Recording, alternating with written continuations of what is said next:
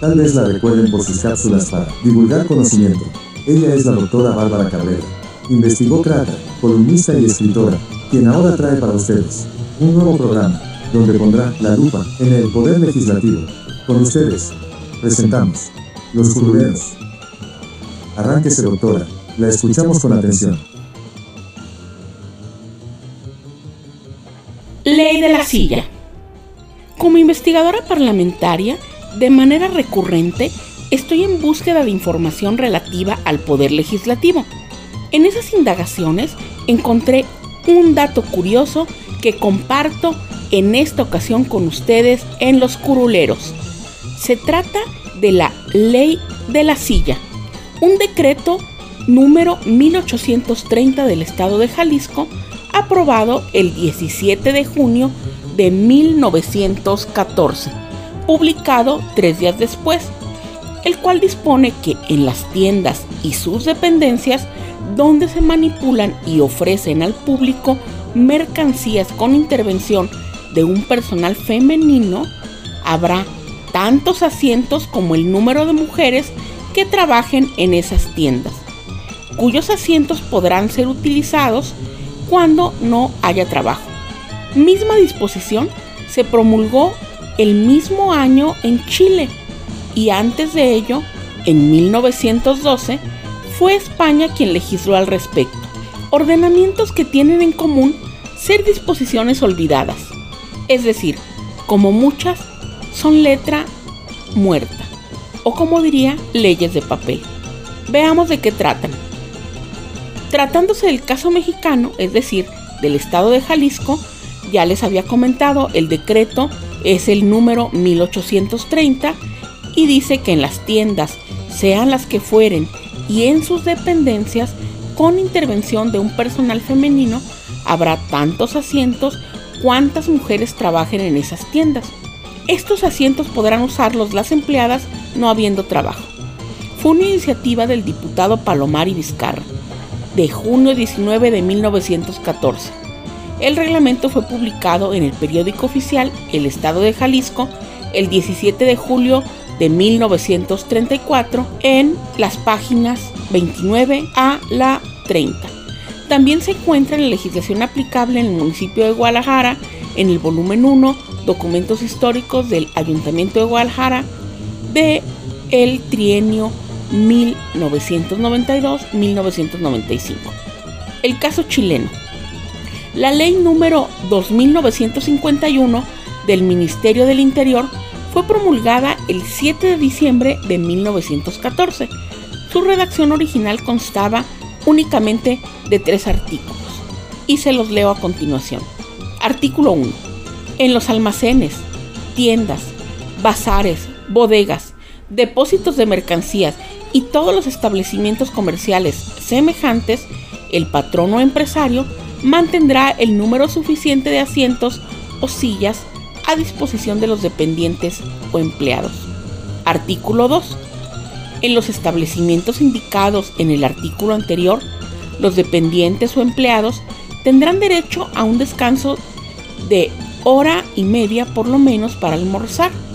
La suspensión del trabajo podrá alternarse entre los empleados de un mismo establecimiento y no será obligatoriamente simultánea para todos ellos.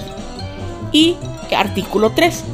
Cada infracción a las disposiciones de la presente ley será penada por una multa de 10 pesos que ingresarán en arcas comunales.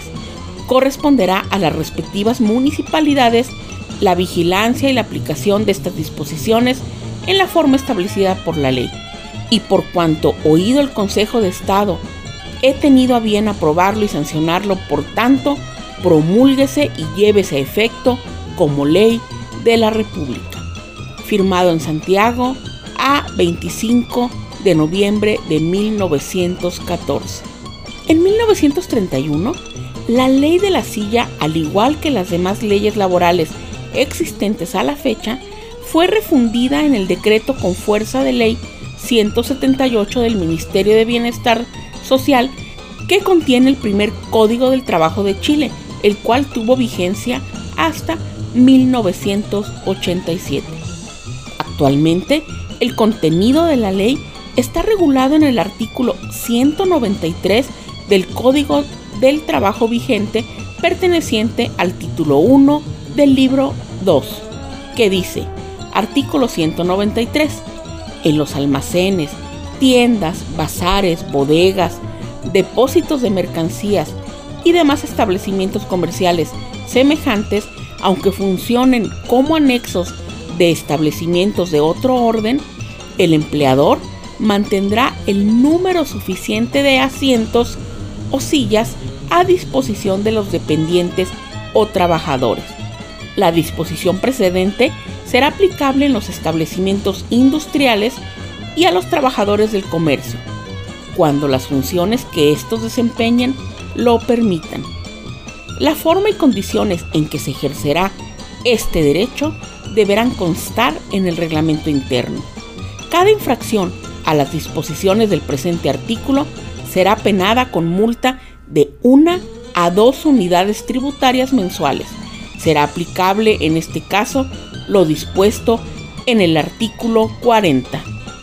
Lo aquí compartido hasta este momento con ustedes en los curuleros evoca diversas situaciones, una de las cuales es pensar en la dignidad y condiciones adecuadas para llevar a cabo un trabajo. No obstante, no me voy a enfocar a ello, sino a llamar la atención y a la reflexión ante el extendido nerviosismo legislativo que implica llevar a las leyes cualquier tipo de temáticas. Y la otra, cómo es impostergable llevar a cabo una adecuada desregulación legislativa. Tenemos ante nosotros un síndrome de reformitis aguda y de creación de leyes cual si se tratara de una varita mágica. La ley de la silla, sin duda, es un ejemplo representativo de ello. Es muy importante que como ciudadanos, que como mandantes de ese designio que tienen quienes ocupan una curul, estemos muy atentos de estas y todas las demás leyes para poderles exigir y poder llenarnos de acciones. Nos escuchamos la próxima.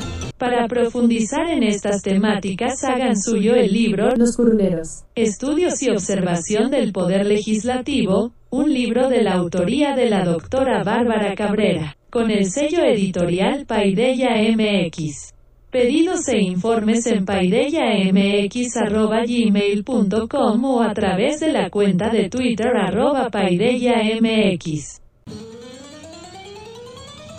Los invitamos a intercambiar puntos de vista acerca de estos temas con su autora, a quien, entre letras, con su café y a un tweet de distancia, la encuentran como arroba guion bajo Bárbara Cabrera.